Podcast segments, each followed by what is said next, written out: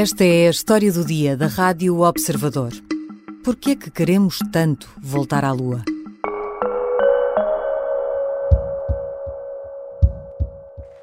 जी हाँ आप अपने स्क्रीन पे देख सकते हैं कि हम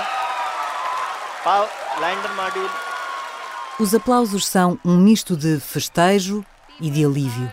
À hora programada, a Chandrayaan 3 pousou no Polo Sul da Lua depois de uma descida, ora rápida, ora lenta, para garantir a segurança do impacto. Festejo e alívio, sobretudo tendo em conta que, dois dias antes, a Rússia falhou a tentativa de fazer pousar uma sonda na mesma localização. Duas missões na mesma semana, o que significa esta nova corrida à Lua. Que impacto tem para o conhecimento científico e para a exploração espacial o sucesso indiano? E já agora, que consequências terá o fracasso russo? Só mais duas perguntas. Quando é que voltamos a ter astronautas a caminhar sobre a superfície lunar? E por que é que isso continua a ser uma obsessão? Vou conversar com o astrónomo José Augusto Matos, que é comentador habitual dos temas ligados ao espaço na Rádio Observador. Eu sou a Sara Antunes de Oliveira e esta é a história do dia. Bem-vindo, José Augusto Matos. Olá, Sara.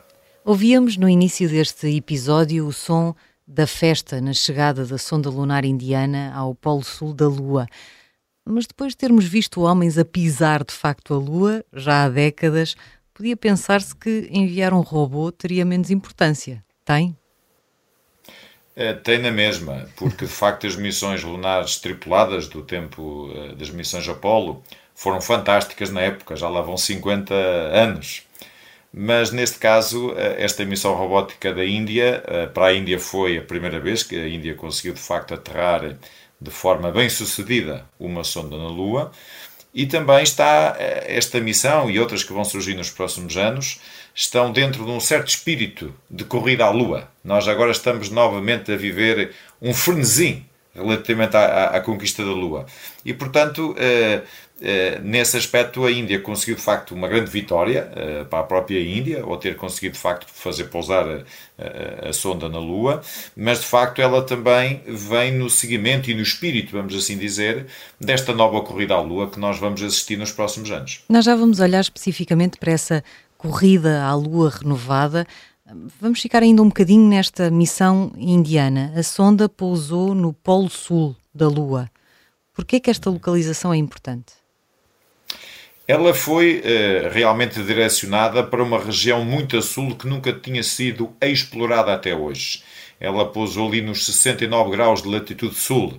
Não é exatamente no Polo Sul, enfim, o Polo Sul está a 90 graus, mas de facto é uma região eh, ainda inexplorada. Qual é a importância desta região?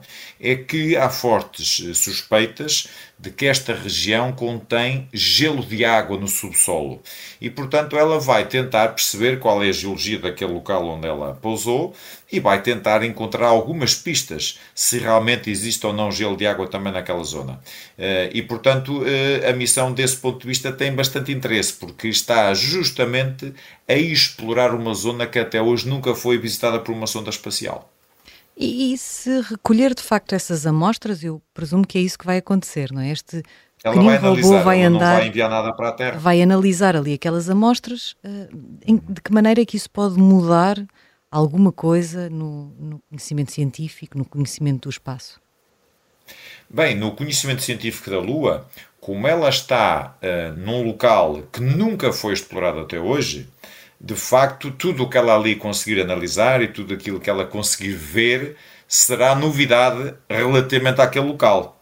Depois, como também estávamos aqui a conversar, uh, aquele local é um local muito a sul na Lua. Portanto, é uma zona que até hoje também nunca foi explorada. Uh, e há de facto essa curiosidade e esse interesse em saber se de facto existe gelo de água ou não. Porque no futuro, em, em missões tripuladas e até em permanências longas na Lua, a questão de haver gelo de água na Lua, nessa zona mais polar-sul, é, é importante para futuras missões tripuladas.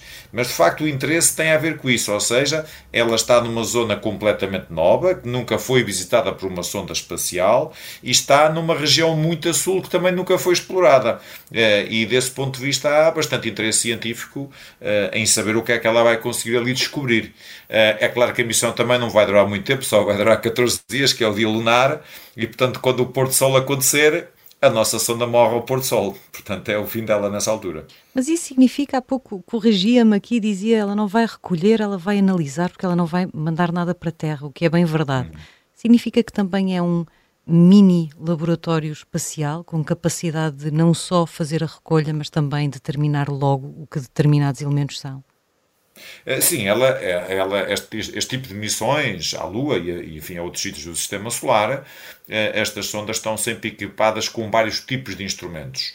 E esses instrumentos analisam, digamos, aspectos diferentes. Podem analisar o rególito lunar, neste caso, o rególito é aquela poeira que está por cima da superfície. Uh, podem de facto também analisar outros aspectos da Lua, não é? Mas é possível, através destes instrumentos que esta sonda tem, por exemplo, saber uh, a composição, por exemplo, da superfície lunar, neste caso do, do tal rególito lunar. E, portanto, desse ponto de vista, ela, é, qualquer sonda destas tem sempre capacidade de analisar no sítio. Agora, o importante no futuro, e isso vai ser feito, por exemplo, ao ano que vem com uma missão chinesa, é também enviar amostras para a Terra e que possam ser estudadas nos laboratórios terrestres, porque nós, obviamente, na Terra temos outra capacidade de estudo que, que uma, uma sonda na Lua não tem. Uh, mas esta indiana não vai fazer isso, ela de facto vai fazer, é a nossa no próprio local, o que é, aliás, um, um procedimento, vamos assim dizer, habitual nestas missões. Elas analisam no próprio local e, portanto, uh, já conseguem ir descobrir muita coisa. Agora, numa situação ideal, de facto é ideal trazer é para a Terra, mas isso uhum. também é muito complicado e portanto já foi feito no passado pela Rússia, por exemplo, e, pelas missões Apolo, claro, não é? Mas uh, a China vai tentar fazer o pão que vem outra vez, tentar trazer, digamos, uma, umas pequenas amostras de, de sol lunar aqui para a Terra. Breaking news uh, from uh, Russia now, well, from space really, but Russia's Luna 25 spacecraft has apparently crashed Dizia que isso já foi feito pela Rússia no passado. A Rússia, na mesma semana em que a Índia uh, conseguiu pousar na Lua, tentou fazer o mesmo, ainda antes da Índia, e fracassou. Porquê? Bem, eh, eh, de facto a missão russa falhou completamente, como estamos aqui a falar, e até podemos dizer por brincadeira que eles conseguiram atingir a Lua. Bateram foi com muita força. e, portanto, não era aquilo que eles queriam fazer. Uh, o que é que no fundo aconteceu assim, indo um pouco ao detalhe? Bem, a sonda, de facto, o lançamento foi bem sucedido. A sonda russa também chegou à Lua e conseguiu entrar em órbita sem grandes problemas. Uh, o, depois, o grande problema que surgiu foi quando ela passou dessa primeira órbita lunar para uma órbita mais baixa, para depois, a partir dessa órbita mais baixa, conseguir fazer a aterragem. E quando ela passa, eh, digamos, desce em termos de altitude à volta da Lua, ela tem que travar com o motor que ela tem, e essa travagem, pelo, pelo que, enfim, sabemos, eh, eh, digamos que foi de, em demasia, ou seja, ela travou demais. E ao trabalho mais, claro, perdeu mais altitude e acabou por entrar numa órbita errada e acabou por se despenhar na Lua. Também convém referir que os russos, apesar de nos anos 70, há 47 anos, terem conseguido, eh, e até há mais que 47 anos, nomeadamente na primeira metade dos anos 70, terem conseguido fazer missões robóticas bem sucedidas, e de facto conseguiram fazer isso na Lua, essa experiência já se perdeu. Ou seja, as pessoas que trabalharam nessas missões nesse tempo eh, ou já morreram, ou enfim, ou estão reformadas. Portanto, toda essa escola que havia de exploração lunar perdeu-se completamente. E, portanto, para a Rússia, a Rússia com esta missão, Luna 25, praticamente estava a partir da estaca zero também. Eh, e, portanto, é natural que às vezes as coisas falhem, ou por uma razão ou por outra. Enfim, a Índia também tinha falhado em 2019, não é? E, portanto, essas coisas podem acontecer. Agora, é claro que a Rússia, eh, como nós podemos também aqui falar, isso foi grave porque pode pôr em causa todo o programa futuro que eles tinham eh, de missões eh, robóticas eh, ainda durante esta década. É sobre isso que vamos falar quando voltarmos à conversa com o astrónomo José Augusto Matos. Vamos tentar perceber que consequências tem este fracasso russo no programa espacial de Moscovo e vamos olhar para o entusiasmo à volta de missões previstas para os próximos anos, que incluem ter de novo um homem na superfície lunar. Esta é a Operação Papagaio.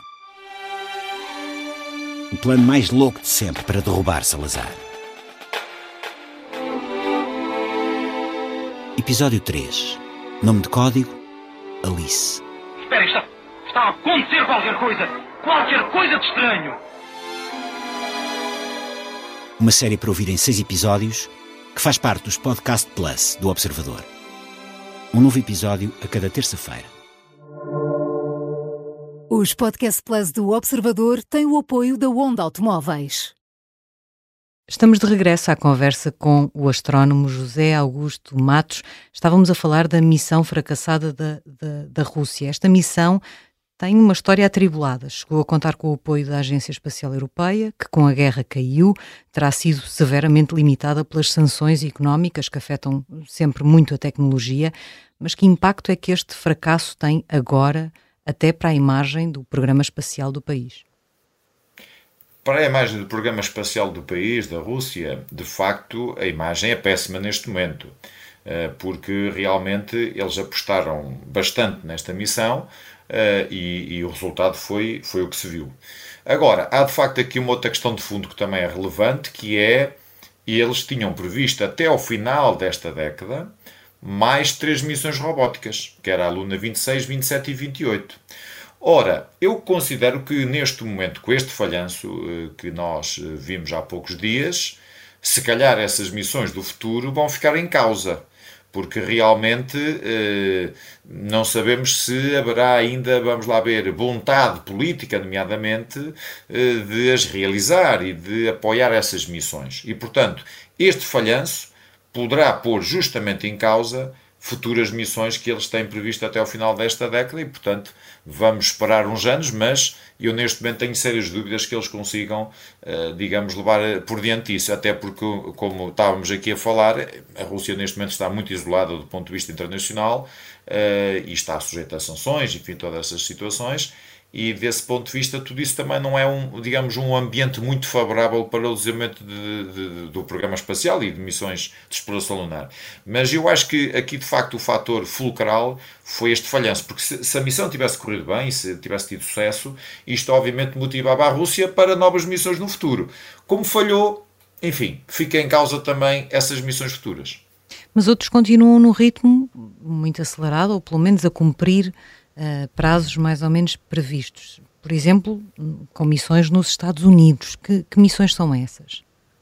Bem, os Estados Unidos neste momento têm um programa uh, de exploração lunar de grande envergadura que não tem comparação em mais nenhum sítio do mundo. Uh, não há mais nenhuma potência espacial que esteja a fazer um programa como o programa Artemis. O programa Artemis, também como bem referir, é um programa internacional, ou seja, os Estados Unidos são de facto uh, o principal parceiro nesse programa, mas a Europa também participa, o Canadá também participa, por exemplo, uh, e, e, mesmo o Japão também tem, digamos aí, alguma, alguma ligação. Mas o programa é ambicioso. Porquê? Porque é justamente o programa que vai fazer com que o homem volte à Lua, os astronautas voltem a caminhar na Lua. Nós, no próximo ano, em 2024, vamos ter a missão Artemis 2, que já estão, a tripulação já está, já está escolhida, são quatro eh, astronautas, entre os quais uma mulher, e, e, essa missão vai até à Lua, dá a volta e vem outra vez. Portanto, não, não vai eh, aterrar. Mas se essa missão correr bem, nós em 2025 ou 26, talvez mais em 2026, vamos ter a Artemis 3, que essa sim será mesmo a primeira alunagem desde o tempo da Apollo 17, em 1972. E, portanto, será um programa muito importante com previsões para uma Artemis 4, 5 e 6. Portanto, até 2030 podemos ter ainda mais missões tripuladas eh, e, portanto, vamos voltar a ver novamente o homem a caminhar na Lua e, portanto, será de facto eh, uma época dourada, vamos assim dizer, da exploração lunar que vamos ter nos próximos anos. one small step for man, one Há uma espécie de obsessão com a possibilidade de repetição dessa imagem icónica de um homem a pousar na, na superfície lunar. Sim, eh, mas também, Sara, aqui um aspecto interessante que é nós também vamos à Lua porque é aqui perto, portanto é aqui ao lado da Terra. Mais complicado é ir a Marte, por exemplo, Sim. embora também existam intenções nesse sentido. Mas de facto a Lua é aqui perto e, portanto, é o astro mais fácil de voltar a conquistar. Uh, mas sim, uh, obviamente, se o programa Artemis for bem sucedido, para os Estados Unidos e para os restantes parceiros do programa Artemis, será voltar a reviver os velhos tempos da exploração lunar e desta vez até podemos dizer com mais intensidade, porque estas missões do programa Artemis a partir da Artemis 3 e 4 e 5, vão ser missões até de uma permanência maior na Lua. Uh, e desse ponto de vista vai ser possível explorar novos locais, cá está, e, até estar mais algum tempo na Lua do que se teve no passado, porque no passado, nas, nas, nas últimas missões Apolo, uh, a permanência na Lua foi três dias, uhum. uh, com três saídas fora da nave. neste caso aqui, no futuro, poderemos ter mais do que isso. Uh, e portanto será muito interessante e será de facto um reviver de uma época dourada que foi, que foi o tempo das missões Apolo e que nós vamos voltar a ver Uh, enfim, e muitos que não viram vão ver agora, não é? Portanto, também há essa parte engraçada de quem não, quem não era nascido, enfim, vai ter a oportunidade de ver agora, não é? Essa proximidade ajuda a explicar que haja uma nova corrida à Lua, de que também falava na primeira parte, porque não, não são só os Estados Unidos que, que estão a preparar essas missões. Há, a Índia vai voltar, por exemplo, mas há outros países. Sim, é verdade. Uh, nós, nós estamos a assistir, uh, podemos usar a palavra, a um autêntico frenesim eh, à volta da Lua. Uh, porquê? Porque realmente uh, vamos agora só falar de missões robóticas, porque as missões uhum. tripuladas uhum. neste momento são apenas do programa Artemis, embora a China também, a partir de 2030, tenha planos para missões tripuladas à Lua e é, e é muito provável que as consiga fazer, portanto eu também aí... Porquê que diz que é muito provável que eles consigam cumprir essas missões? Sim, sim, é bem provável. Sim. Eles neste momento têm um programa espacial tripulado bastante já adiantado uh, a nível da, da órbita terrestre e eles têm ambição e vão ter lançador e vão ter naves para que na próxima década também consigam chegar à Lua. E até podemos sonhar que talvez um dia, vamos lá ver daqui talvez 20, hum, 30 anos, talvez os indianos também cheguem à Lua. Portanto, mas voltando às missões robóticas, de facto, eh, nós até ao fim desta década vamos ter cerca de 26 missões na Lua, robóticas, perto de 30 missões mesmo. Uh, e, e, aqui com um aspecto interessante que é, vamos ter missões ligadas às agências espaciais estatais, mas também vamos ter missões de empresas privadas. E isso também é uma novidade na Lua. Ou seja, no passado, as missões que eram realizadas eram realizadas por agências ligadas eh, a Estados. Neste momento, não. Neste momento também temos empresas privadas que estão a aparecer nesta corrida à Lua. E, portanto, isso faz com que nós, nos próximos anos, 5, 6, 7 anos, vamos de facto viver uma época de grande frenesim à volta da Lua, em que vamos ver tanto missões robóticas, uh, digamos, uh, privadas, como também missões robóticas realizadas por agências espaciais. E um pormenor também interessante, que estava-me aqui a esquecer, vamos também ter uma missão turística à Lua, feita pela SpaceX, com um, um turista japonês que já selecionou mais três pessoas para ir com ele e que vai ser a primeira vez que vai uma equipa de turistas à Lua dar a volta e voltar para casa. Isso Portanto, vai acontecer é um quando? Muito interessante. Bem, a SpaceX fala de que de, brevemente, nos próximos anos, eh, enfim, isto também agora o que eu vou referir é sempre incerto, mas a expectativa que há é que essa missão seja realizada já dentro de dois, três anos também. E portanto o turista enfim, em questão já, já comprou o bilhete há, há bastante tempo, mas de facto a SpaceX neste momento ainda não, não conseguiu organizar essa viagem, mas com certeza que dentro de dois, três anos é bem possível que essa viagem também seja realizada. Ainda bem que me fala disso, caminho... e, dos bilhetes e também do custo destas missões. Sempre que surgem estas viagens ou turísticas ou científicas ou missões lunares como esta, há, há, muita gente que coloca uma questão que é este tipo de programas e de missões obrigam a uma despesa gigantesca, são programas que envolvem uh, muitos, muitos, muitos uh, milhões de euros. Justifica gastar esse dinheiro? Há sempre aquela pergunta uh, que se coloca nestas situações: não havia sítio melhor para gastar o dinheiro ou o conhecimento científico que se traz é inestimável? Eh, sim, o conhecimento científico e, e, a capacidade de exploração destes locais é realmente muito importante. É claro que essa questão é sempre muito polémica, porque, por exemplo, a Miana custou 70 e poucos milhões de dólares, 73 milhões de dólares, e nós sabemos que a Índia, por exemplo, é um país com grandes carências. E, portanto, há sempre quem possa colocar essa questão de referir por que não gastar esses 70 e tal milhões de dólares digamos, a combater a pobreza na Índia. Há Agora, algum argumento razoável gostava... para defender isso?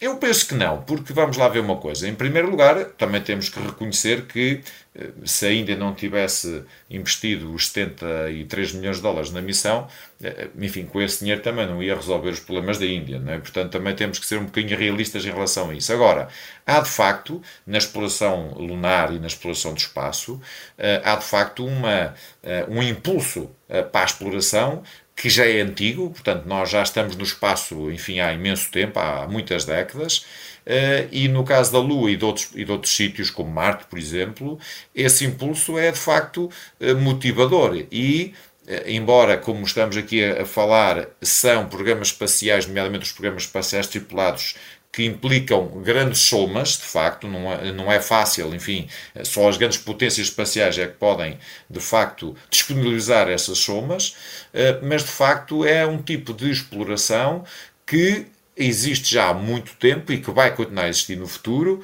eh, e eu diria que nesse aspecto eh, é também benéfica para a humanidade, porque permite, por exemplo, o desenvolvimento de tecnologias, eh, enfim, há uma série de dinâmicas associadas à exploração espacial que tem, acabam depois por ter algumas consequências na vida prática das pessoas.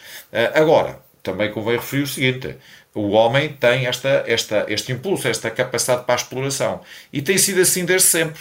Uh, enfim, se a gente pensar nas descobertas e nos descobrimentos, também nessa altura se foi por esse oceano fora à procura de novas terras e isso também tinha custos e até riscos elevados para, para, para, enfim, para os navegadores eh, e, e foi-se, não é? E portanto aqui há um espírito parecido que é de ir cada vez mais longe, de conhecer novos locais e no fundo de estar em sítios eh, onde eh, nunca ninguém chegou e portanto de facto desse ponto de vista há uma forte motivação nesse sentido.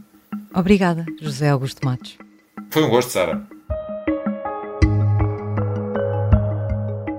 José Augusto Matos é astrónomo e comentador habitual dos temas ligados ao espaço na Rádio Observador.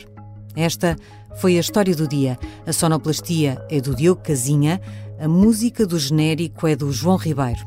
Eu sou a Sara Antunes de Oliveira. Até amanhã.